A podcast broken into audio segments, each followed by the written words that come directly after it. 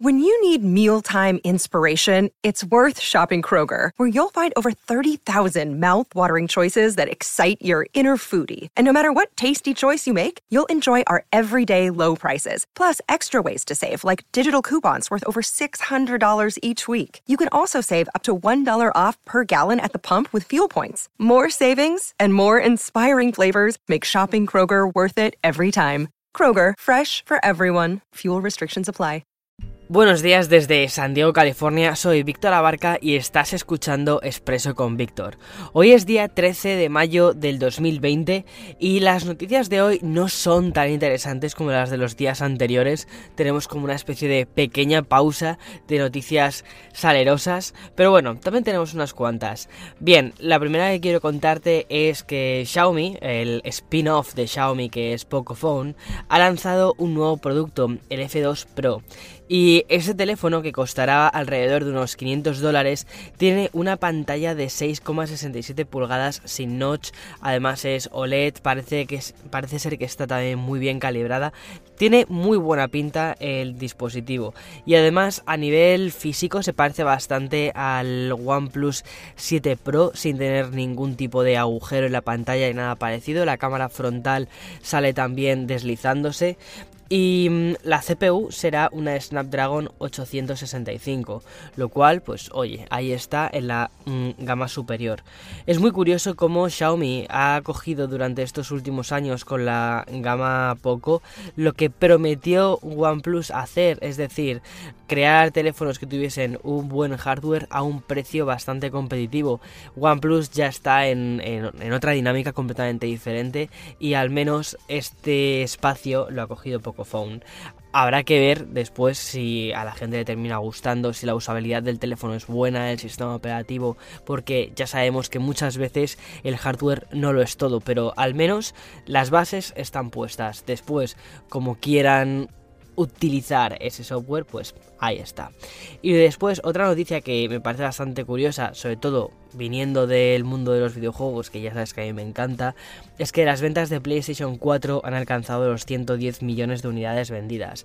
Bien, ya a estas alturas del año se están vendiendo menos consolas que las que se vendían el año pasado, lo cual es comprensible porque estamos casi a las puertas de PlayStation 5, que Sony ha confirmado que efectivamente será lanzada a finales de año. No hay fecha establecida aún, pero bueno, nos podemos imaginar que será finales de octubre, principios de noviembre, que es cuando suelen lanzarse las consolas y el calendario sigue ahí, es decir, las fechas siguen puestas, eh, al menos de forma interna, mm, sus planes siguen estando ahí y no parece ser que vayan a ser retrasados por el coronavirus.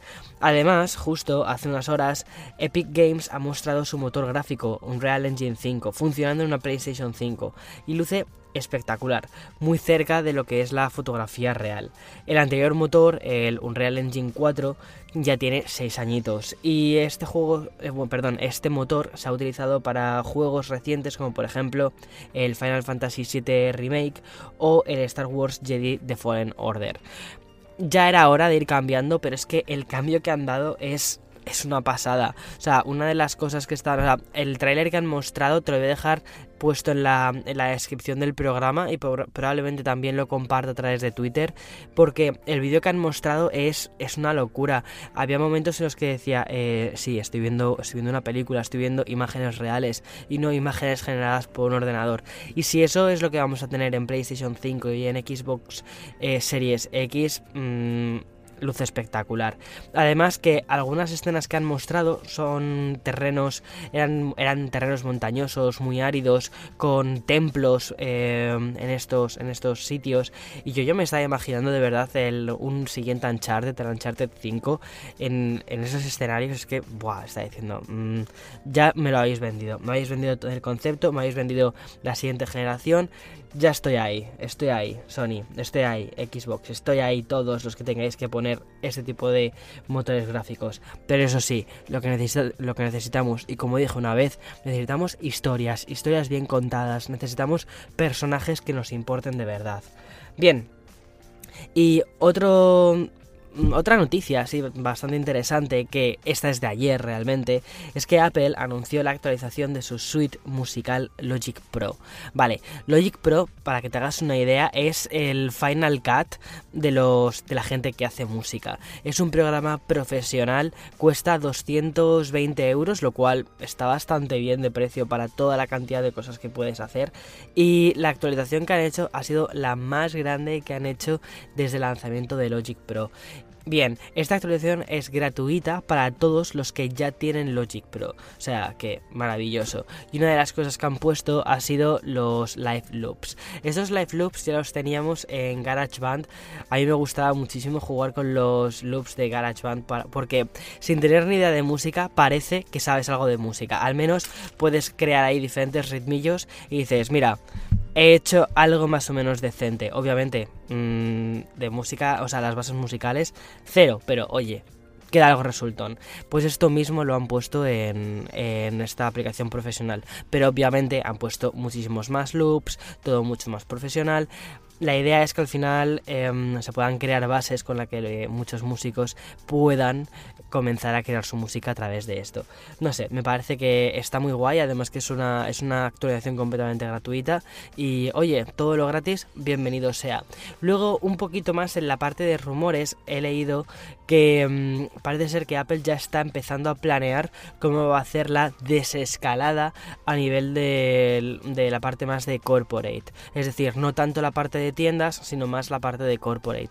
Y parece ser que lo que harán será un... O sea, irán abriendo poco a poco el Apple Park, pero por partes, lo cual tiene todo el sentido del mundo. Es como, hola, mm, todos, todo el mundo aquí diciéndonos hola y cruzándonos por los pasillos, es lo que comenté una vez en el podcast, no tiene ningún sentido.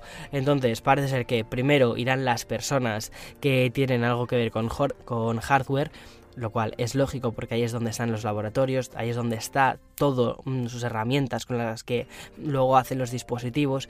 Y luego ya más adelante que probablemente según creo que esto lo comentó de hecho eh, Tim Cook em, a finales de julio mediados finales de julio es cuando ya el resto de empleados podrán incorporarse. Em, lo harán además de forma escalada y creo que también de forma voluntaria poco a poco y según se vayan encontrando esto me parece bastante interesante justo porque es como la contraposición de la noticia que di ayer sobre Tesla. De todos modos, em, la gente de Hipertextual ha publicado un artículo muy bueno sobre lo que está sucediendo en Tesla. Ha tenido acceso a entrevistas Mm, exclusivas de personas que están trabajando justo en este sitio. También te lo voy a dejar más abajo y también lo voy a retuitear en Twitter para que puedas encontrarlo y ya está. Ah, y luego, bueno, en cuanto a Twitter, sí que ha lanzado una nueva característica, esto no tenía apuntado en el guion, pero bueno, me parece curioso. En la parte de retweets, ahora, eh, al menos desde la aplicación de ellos, si quieres ver, por ejemplo, publicas una cosa y quieres ver la gente que ha retuiteado a esto y la cantidad de hilos que se han hecho a través de los retweets, que es una cosa que suele pasar muchas veces. La gente no comenta eh, más abajo, sino que lo que hace es continuar la conversación a través de retweets. Lo que puedes hacer es, en lugar de mm, em, ponerte a buscar quién te ha mencionado y todo esto, le das al botoncito de retweet, ¿vale? Y te pone ver retweets, lo pulsas ahí en, la app de ellos y ya te salen todas las conversaciones que se han, que se han hecho.